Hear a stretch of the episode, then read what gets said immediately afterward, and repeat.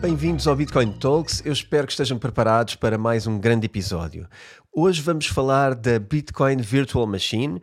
É um ecossistema, é uma parte integral do ecossistema da Bitcoin e vamos desmistificar o que é que é isto, o que é que é o BVM, Bitcoin Virtual Machine, explicar o seu papel, a utilidade, as capacidades que tem Vamos falar também sobre os desafios que tem a Bitcoin Virtual Machine e vamos ver como funciona. Acima de tudo, vamos acabar a falar para que é que ela serve e o que é que vai mudar no mundo por causa da Bitcoin Virtual Machine. Fiquem atentos e fiquem até ao fim deste episódio. Então, antes de falar de Bitcoin Virtual Machine, aquilo que eu queria uh, dar era um bocadinho de contexto.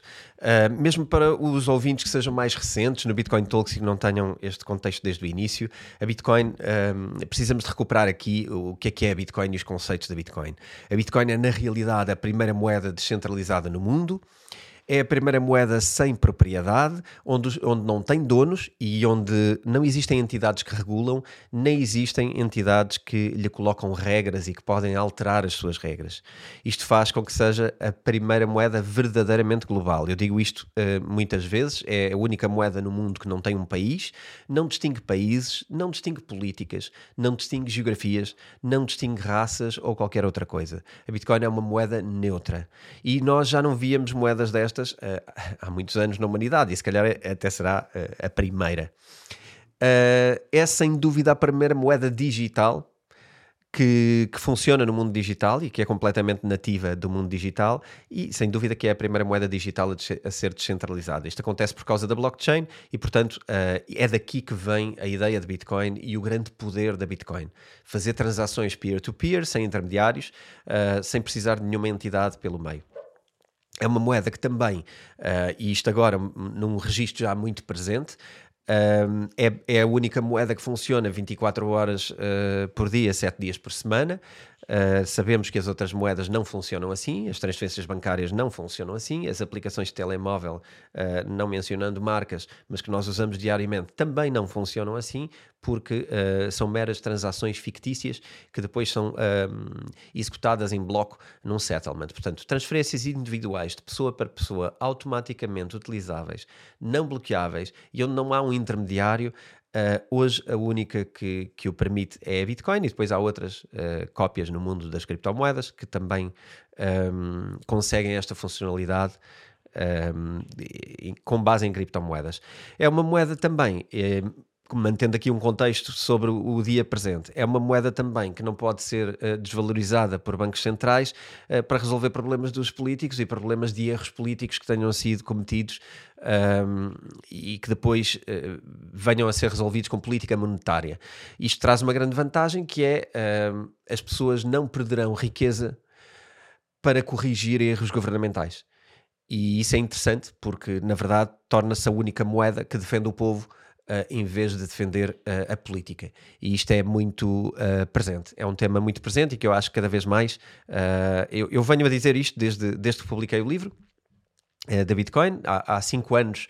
Uh, quase seis anos que eu venho a dizer que uh, este tema é cada vez mais importante. A nossa liberdade, a nossa soberania individual uh, são totalmente dependentes do sistema financeiro Uh, e o sistema financeiro, para além de se estar a tornar muito danoso para o, o utilizador da moeda, para as pessoas normais que, que, fazem da moeda a sua vida e não que a usam para a política, um, cada vez mais torna-se difícil um, viverem com a moeda, porque a moeda acaba por, por penalizar as pessoas, mesmo que elas um, trabalhem muito e se esforcem muito, a moeda penaliza e tira-nos rendimento ao longo da vida.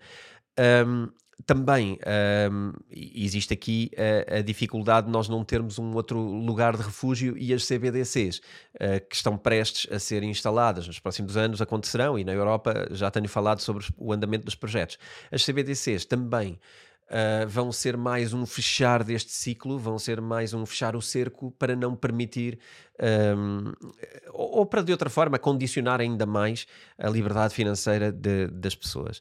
E fala-se muito de literacia financeira, não há literacia financeira sem haver liberdade financeira. Uh, portanto, a primeira coisa é a liberdade, uh, depois da liberdade vêm uh, outras conquistas. Mas um, o homem sem liberdade e sem soberania individual não me parece que tenha sequer grande interesse. Um, Vamos então Bitcoin Virtual Machine. O que é que é a Bitcoin Virtual Machine? Basicamente é uma implementação uh, que tira partido uh, de, das funcionalidades da Bitcoin. Não é um desenvolvimento, ok? Não é um add-on, não é um novo programa. Uh, ela simplesmente tira partido das capacidades da Bitcoin como já existiam, não é uma inovação nem é um fork na Bitcoin. Uh, não é uma alteração do código de Bitcoin, ok? Para quem esteja atento e siga os episódios, eu falei dos Ordinals uh, há dois episódios atrás, portanto, creio que no episódio 5 desta temporada, falei de Ordinals. Ordinals uh, é uma alteração e, e provém de uma, de uma alteração que, é, que, se chama Taproot.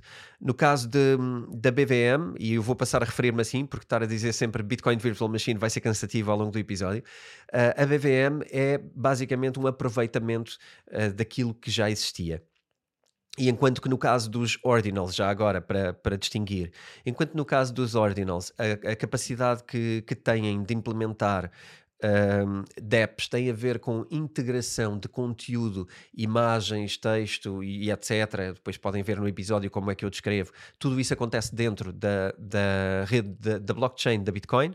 No caso da BVM, uh, o desenvolvimento em si acontece fora, o que permite é smart contracts, ok? Esta é a grande palavra-chave do episódio de hoje. Smart contracts dentro da rede uh, Bitcoin, permitidas com a segurança da rede Bitcoin Uh, mas que são uh, apenas um potencial, portanto é criada uma DEP dentro, que é validada uh, por, por Bitcoin, mas que depois o programa acontece fora. Portanto é uma second layer e não uma alteração ao código base, ok? o que é que aqui é, é, importante também percebermos como contexto? A Bitcoin é, é, é um sistema que é limitado por design, é, é limitado por pela sua própria origem, pelo seu próprio conceito de base. Não é uma. A limitação que Bitcoin possa ter para qualquer implementação que é feita em Bitcoin uh, é para a Bitcoin de alguma maneira irrelevante. Porquê? Porque a Bitcoin foi criada para ser algo uh, de confiança, para ser descentralizada e para ser segura. E, portanto, como já analisámos muitas vezes sobre, eh, inclusivamente quando falámos do trilema de uma blockchain, a Bitcoin tende totalmente para o lado deste, deste triângulo que tem a ver com segurança e descentralização e não para velocidade. Portanto, uh, tudo o que acontece uh, em Bitcoin, nomeadamente smart contracts em Bitcoin, vai sempre acontecer à velocidade da blockchain da Bitcoin.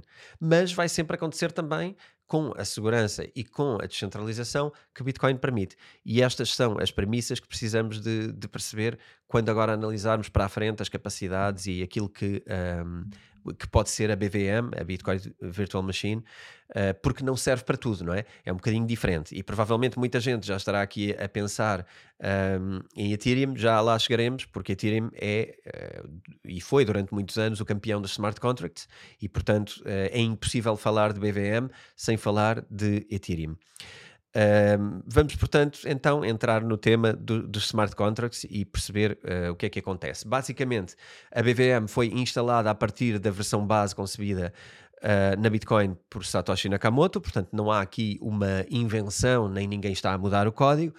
Uh, originalmente a Bitcoin foi concebida para ser uma moeda descentralizada, mas, no entanto, a tecnologia blockchain que sustenta a rede Bitcoin permite outras coisas. E são essas outras coisas que o potencial um, que potenciam outras coisas e aproveitar este potencial é, é o objetivo. Então, a ideia é criar uma máquina virtual dentro da estrutura um, de Bitcoin. Isto ganhou força com muitos entusiastas ao verem um, isto acontecer uh, no, no, caso do Ethereum e, portanto, é inspirada, uh, é bastante inspirada na, na, EVM, que é Ethereum, Ethereum I, perdão, Ethereum Virtual Machine, uh, que demonstrou a viabilidade e a grande utilidade de contratos inteligentes dentro de uma, de uma, de uma blockchain, nomeadamente para a criação de DEPs, não é? Decentralized DEPs, que são uh, uma inovação. Uh, para os ouvintes também mais recentes, estou a falar de Ethereum, dar aqui um bocadinho de contexto, uh, já foi abordado também em muitos episódios do Bitcoin Talks, uh, e para um contexto desde o zero, o que eu sugeria era ouvir os primeiros episódios da primeira temporada, onde eu abordo estes conceitos de base do que é que é um smart contract, do que é que é o Ethereum, de, como é que o, o, Ethereum é diferente da Bitcoin, e, e, enfim, exploro aí com mais, com mais profundidade estes temas, sempre de uma forma clara para todo, para todo tipo de ouvintes. Portanto, se quiserem seguir, um, aconselho-vos a, a, a regressar atrás para recapitular a matéria. Então, a Bitcoin tendo sido uh, principalmente otimizada para fazer, na verdade, verificação de transferências, ela não é uma blockchain tão flexível ou tão programável. E em resultado disso, a, Bitcoin, como a Bitcoin Virtual Machine, a utilização dela tem que ser muito cuidadosa e não poderá ser algo que, que requer velocidade. Portanto, o que nós temos que querer é perceber que para utilizar esta rede vamos ter que respeitar as, as regras base da Bitcoin e, portanto, não podemos desejar, nas aplicações que façamos, não podemos desejar uh, especialmente uh, grande velocidade. Aquilo que a BVM eh, representa é na verdade, ao contrário dos ordinals, eu falei no episódio um, dos ordinals sobre uma preocupação que tem a ver com alteração de estrutura base do conceito da, da Bitcoin. Neste caso da BVM, eh, eu vejo isto como um esforço contínuo de evolução. Uh, basicamente é uma vontade de aproveitar funcionalidades que existiam na criptomoeda e acabam por simbolizar também aqui uma coisa que eu acho muito relevante e que provavelmente vai ser muito aproveitada no futuro, que é uma possível a, a BVM, portanto a Bitcoin Virtual Machine, servir uh, como ponte para outras, um, para outras aplicações e outras blockchains e ser quase aqui um gateway de comunicação entre uma blockchain uh, Bitcoin de grande validação e de grande segurança e de grande confiança para outras, uh, fazer a ponte com outras blockchains que tenham outras funcionalidades, nomeadamente a velocidade. Portanto, acaba por ser uma visão de que, uh, mesmo quando queremos coisas rápidas, podemos querer conectá-las com Bitcoin para ter uma validação uh, profunda e, e verdadeiramente um, de, de confiança. Um, então, como é que funciona a BVM? A BVM é basicamente uma camada adicional, é uma layer 2 uh, ah, sobre a blockchain da Bitcoin, que permite uh, executar scripts uh, para contratos inteligentes. Aquilo que está dentro, uh, quando eu falei de ordinals, aquilo que estava dentro dos ordinals, podíamos imprimir nas próprias moedas, no próprio minting, podíamos imprimir imagens, podíamos colocar imagens dentro, código, uh, podíamos colocar texto, podíamos colocar outra coisa. Aqui o que estamos a dizer é que vamos escrever, o que escrevemos dentro são os scripts dos contratos inteligentes. Depois, esses contratos inteligentes correm fora da blockchain da Bitcoin. Aquilo que podemos escrever dentro são scripts e, portanto, não é uma DEP nativa de Bitcoin, um, da blockchain da Bitcoin, é uma DEP que corre fora por condicionamentos de velocidade e preço, e mas, que depois, mas cujo contrato é registado dentro. ok? Portanto, basicamente são pequenos programas uh, que executam operações automaticamente. Uh, por condições que são pré-definidas, não é? É isso que é um smart contract, portanto, é um mini programa uh, que define condições para algo acontecer uh, e que tem consequências previstas. Uh, isto, este script é armazenado e é executado, é executado fora e é armazenado dentro da, da blockchain. Portanto, é, o resto é feito nessa camada adicional. Os scripts da BVM depois são, são incorporados em transações especiais na, na blockchain. Uh, e essas transações são tratadas de forma normal e são tratadas uh, igualmente a qualquer outra transação. Simplesmente contém dados adicionais que, em vez de serem uh, valores de transferências, são execução de scripts desse, desse código que permite criar essa DEP. Eu sei que isto pode parecer um bocadinho geek, mas garanto que o episódio não complica mais do que isto que está aqui. É um entendimento que não é técnico. O que eu estou a falar não é linguagem técnica, é linguagem para puro um, fã que quer compreender como é que funciona e, e, para que é que pode servir e, acima de tudo, também perceber o que é que isto pode inovar, porque eu acho que essa é a grande questão e acho que é por isso que as pessoas também gostam de ouvir estes episódios, é porque daqui conseguem concluir e, e, e perceber como é que estas coisas estão a evoluir, então o que é que podem ser bons projetos ou maus projetos e o que é que pode nascer a partir daqui, não é? Que áreas é que devemos estar atentos quando pensamos em investir? Este é o, é o objetivo, é dar-vos as leads que permitam um, tirar essas conclusões e, e, e, que depois façam investimentos de uma forma lógica e, e, fundamentada. Um, é necessário comparar, eu mais ou menos já, já, já fiz aqui analogias entre a, BVM e a EVM, portanto, Ethereum versus Bitcoin, no que diz respeito a, Virtual Machine. A grande diferença tem a ver com uma característica que é, no caso do, do, do EVM, Uh, existe uma expressão que, que, que, explica isto de uma forma mais, mais académica, que é o Turing Complete, ou seja, enquanto o EVM é Turing Complete porque desempenha toda a tecnologia destas DEPs e toda, tudo aquilo que acontece é feito dentro da, da EVM, da Ethereum Virtual Machine. No caso de Bitcoin é uh, Turing Non-Complete uh, e, portanto, não, não se desempenha tudo dentro, há uma parte que é feita fora. Portanto, não depende só de tempo e recursos da Bitcoin, depende também de outros recursos uh, usados fora no caso do Ethereum, depende só de tempo e recursos da rede de Ethereum. E, portanto, isto em Bitcoin seria, uh, não seria fazível. Então, porquê fazer em Bitcoin em vez de fazer em Ethereum? Eventualmente porque queremos usar a confiança e a descentralização do sistema de Bitcoin. É preciso aqui fazer agora um, uma pausa e um, e um zoom out, como eu gosto de dizer, para perceber que um, desde que a Ethereum passou para Proof of Stake em vez de Proof of Work, um, muitas pessoas, e, e parece-me que bem, um, pa passam a questionar o Ethereum de uma forma diferente e passam a olhar para Ethereum de uma forma diferente. Porquê? Porque a manipulação de rede e, e aqui os, os condicionantes que, que podem ser impostos a Ethereum uh, continua a não poder ser impostos a, a, um sistema de Proof of Work. O Proof of Work continua a ser um sistema mais fiável de sempre e aquele que foi desenhado para ser o mais independente de todos. Aquele que é pensado para ser completamente descentralizado, uh, mesmo debaixo de um sistema de ditadura que possa acontecer. Uh, no caso do Proof of Stake, as coisas não são exatamente assim. E muita gente, inclusivamente, já não considera o Ethereum uma criptomoeda fiável, um, e consideram-na até uma criptomoeda do sistema, porque uh, para além de ter transitado para Proof of Stake, aquilo que a Ethereum também tem feito é um, procurar soluções uh, de velocidade e procurar soluções corporativas para cumprir uh, objetivos corporativos.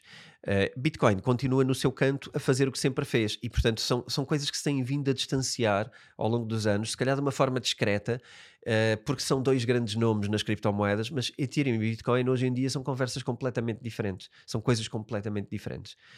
Bitcoin está estoica naquilo que sempre fez, resistente a tudo e a continuar a fazer o mesmo trabalho. Uh, Ethereum é um processo de desenvolvimento que todos os anos está a lançar novas implementações e que uh, cada uma delas, a meu ver, fragiliza um princípio original um, que não podemos continuar a dizer que Ethereum tem. Ethereum não é e não cumpre os mesmos princípios que cumpre Bitcoin e cada vez está mais distante. E isto, quanto mais rápido percebermos isto, uh, melhor. Um, Portanto, também aqui, não é? Ethereum para responder a estas DEPs e estas implementações uh, corre para velocidade e corre também para preço. E aqui Bitcoin não corre para isso. Eventualmente, aquilo que eu acho muito engraçado um, ehm, e que eu acho que pode ser uma boa frase uh, para, para um, ser o espírito do programa de hoje, que é um, ehm, nas criptomoedas, como na vida e como nas empresas, muitas vezes o, as, as condicionantes são algo que estimula a criatividade. E quanto mais regras nós tivermos, ou quanto mais condicionantes nós tivermos, mais criativos temos que ser para sermos verdadeiramente inovadores. E eu acho que isto vale para criptomoedas, mas vale também para a vida. E acho que é uma boa forma de, de percebermos que, às vezes, quando reparem que se olharmos para a história também, não é? Foi se calhar nos momentos de maior dificuldade que eh, surgiram as melhores ideias disruptivas de quebrar com esses condicionantes. É quando nós estamos de pés e mãos atadas que inventamos aquela coisa que nos permite uh, inovar de facto e criar uma coisa que nunca foi criada. Uh, eu diria até, arriscaria até que uh, a própria Bitcoin nasce também com esta energia, com esta ideia de eu já não posso confiar numa moeda, uh, em nenhuma moeda que existe no mundo, então como é que eu vou criar uma coisa que eu possa confiar? Um, diria que isto é, é, da, é, das grandes frases que se calhar nós podíamos pôr na parede do quarto e, e, ler todos os dias quando, quando acordamos, que pode dar aqui uma inspiração para, para percebermos que hum, não são só coisas más, Uh, os condicionantes não são só coisas más, são coisas que também nos obrigam a, a, ir mais além, a inovar, a crescer, a mudar, a fazer eh, melhor. E no mundo das criptomoedas é, é bastante assim. Uh, eu deixo também um link uh, aqui na descrição deste episódio para quem queira ver o paper que tem a ver com, com a Bitcoin Virtual Machine e onde as coisas são descritas a um nível mais técnico. Mas eu acho que o que é relevante agora é percebermos o que é que pode ser o uso desta BVM e porque é que nós achamos que uh, eh, BVM pode ser útil, ou pelo menos porque é que os programadores que decidiram uh, avançar com isto possam, possam ter achado que é útil. Uh, basicamente, eu acho que é, por exemplo, seria incrível se, por exemplo, a gestão da identidade digital que se tem falado muito e cada vez se vai falar mais, o nosso passaporte digital, a nossa identidade digital. Um, se isto pudesse ser feito, por exemplo, numa BVM, seria muito mais confiável do que ser feito, por exemplo, numa uh, blockchain privada ou num sistema governamental uh, fechado. Porque, na verdade, estamos a falar de dados privados e que são os dados que mais segurança nós queremos que tenham e sobre os quais nós devemos ser os únicos proprietários, verdadeiros proprietários dessa informação. E, portanto, haver aqui uma identidade digital criada num layer de BVM seria a cereja no topo do bolo. Duvido que aconteça, mas seria totalmente à, à prova de falsificação, seria totalmente à prova de uh, aproveitamento ilícito por parte de uh, poderes instituídos. Uh, se ficarmos debaixo de uma ditadura, por exemplo, a nossa identidade e as nossas informações pessoais podem ser usadas de forma abusiva. pior, se os governos forem na mesma de confiança e não houver nenhuma ditadura, mas se alguém conseguir aceder aos frágeis sistemas informáticos do governo, estamos fartos de ver isso, não é? também poderá tirar proveito e poderá causar danos às pessoas um, de uma forma uh, completamente irresponsável. E, portanto, termos uma blockchain de Bitcoin que protegesse este tipo de sistema, uma identidade digital baseada num sistema de Bitcoin, isto seria uh, ouro sobre azul.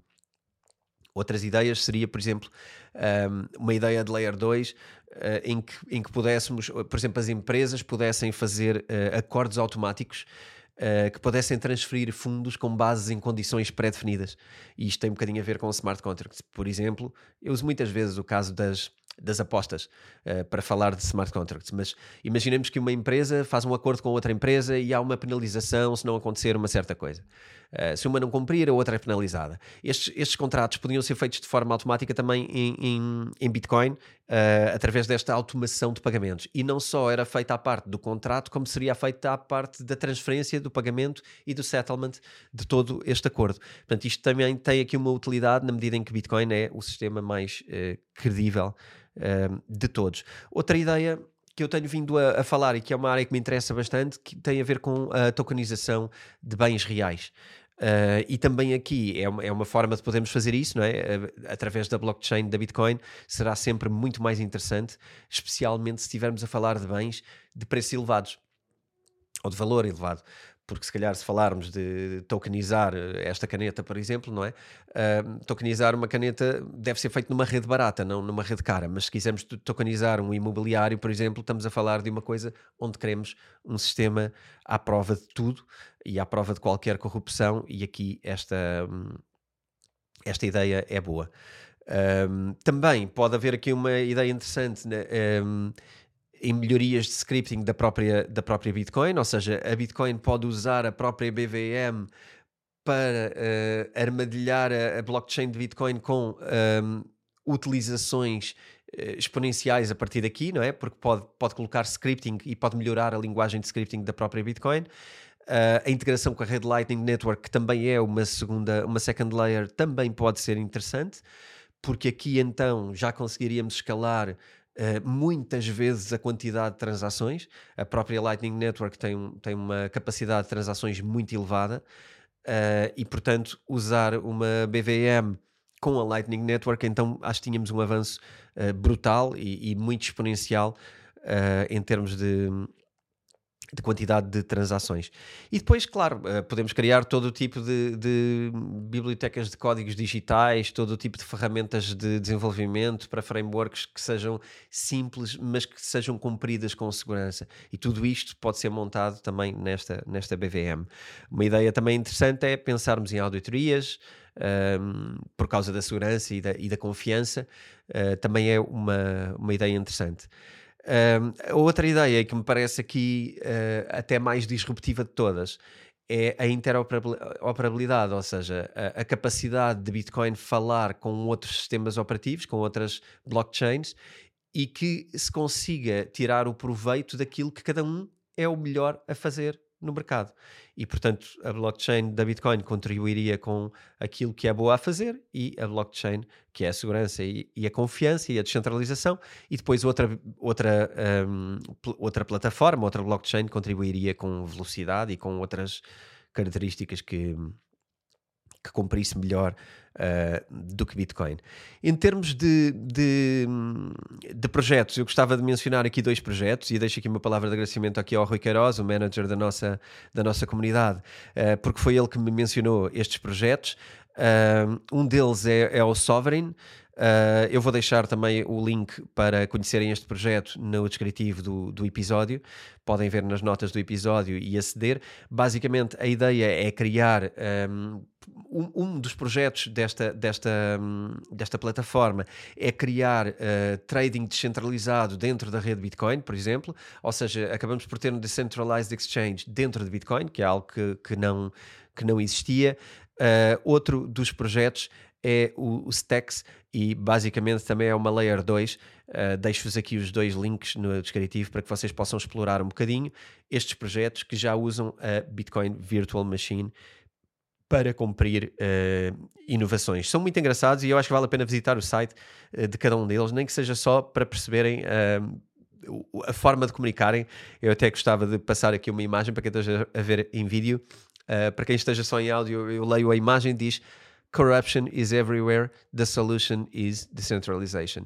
Eu acho que isto ainda por cima é super oportuno, já que um, acredito que os mídias hoje uh, estejam só a falar sobre corrupção uh, e então eu acho que a solução já sabemos todos qual é, uh, podemos é demorar mais tempo a querer implementá-la ou não. Conclusões.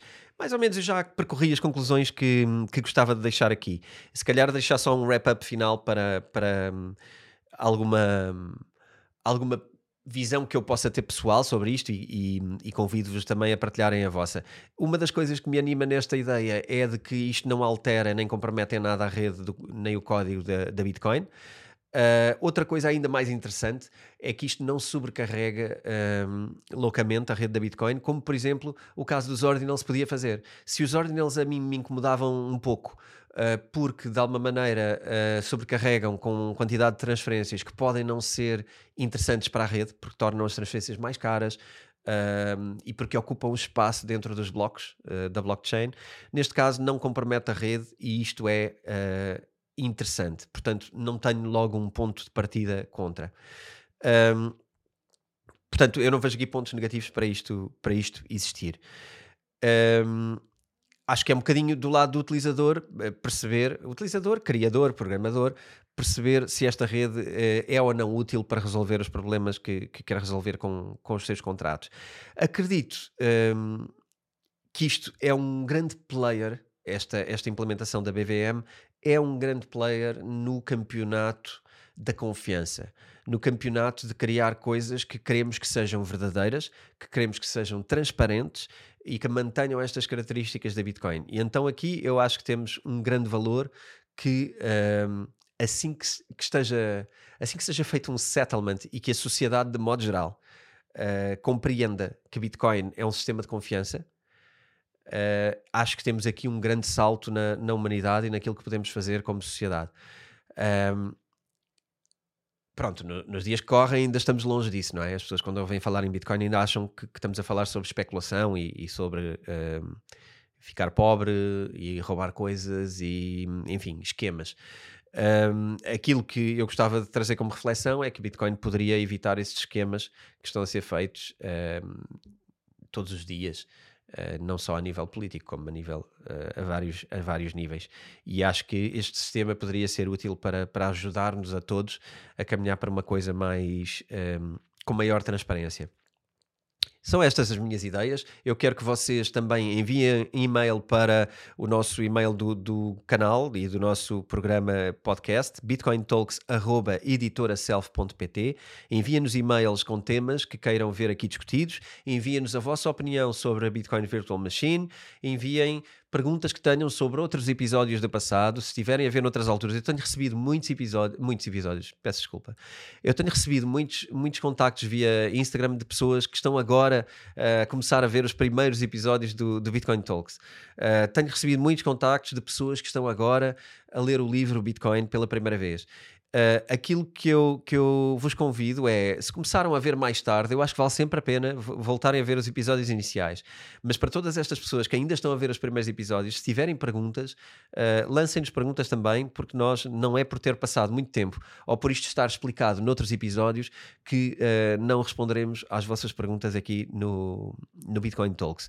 Então, deixo um último convite: subscrevam, como é óbvio, este canal ou, ou subscrevam este podcast na vossa plataforma de podcasts, isso vai nos ajudar a crescer.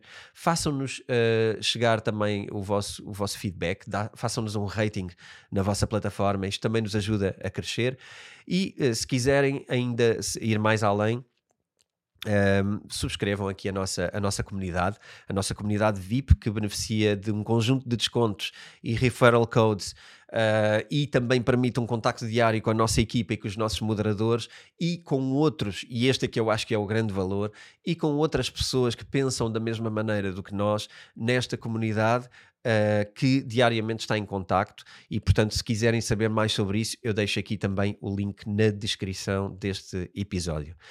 Por hoje é tudo. Eu espero que tenham ficado com uma imagem clara daquilo que é Bitcoin Virtual Machine. Tenho uh, a certeza que a maioria de vocês não serão programadores e se calhar não vão programar, mas pelo menos sabem que existem estes projetos, sabem que eles estão a aparecer. Muitos deles são projetos que vão criar inovação. Talvez valha a pena passar os olhos pelos projetos que existem e perceber se podem ou não ser um bom investimento ou pelo menos uma boa riqueza intelectual para a vossa vida, até para pensar em inovações que aconteçam na vossa empresa, na vossa organização, onde for. Acho que é um abrir de mente e, e é para isso que nós estamos aqui. Até para a semana e uma boa semana para todos vocês.